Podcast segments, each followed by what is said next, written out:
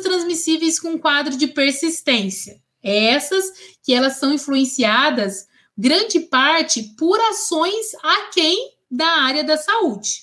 Malária, tuberculose. Tuberculose está diretamente relacionado a questões socioeconômicas dos pacientes.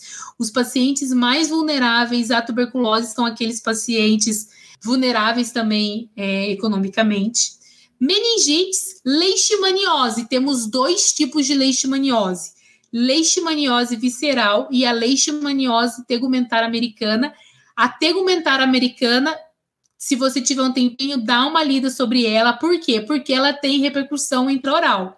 Então é importante que você saiba dessas, dessas, desses sinais que podem ser encontradas na leishmaniose tegumentar americana.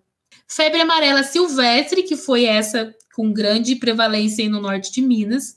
Hepatites virais, esquistossomose, leptospirose, que está diretamente relacionada também a fatores socioeconômicos. Os indivíduos com maior índice de contágio são aqueles é, que vivem em situações de mais pobreza, a leptospirose, que é pelo contágio por causa da urina de rato, e acidentes por animais peçonhentos, em que grandes são os números de indivíduos contaminados por causa de acidentes de animais peçonhentos.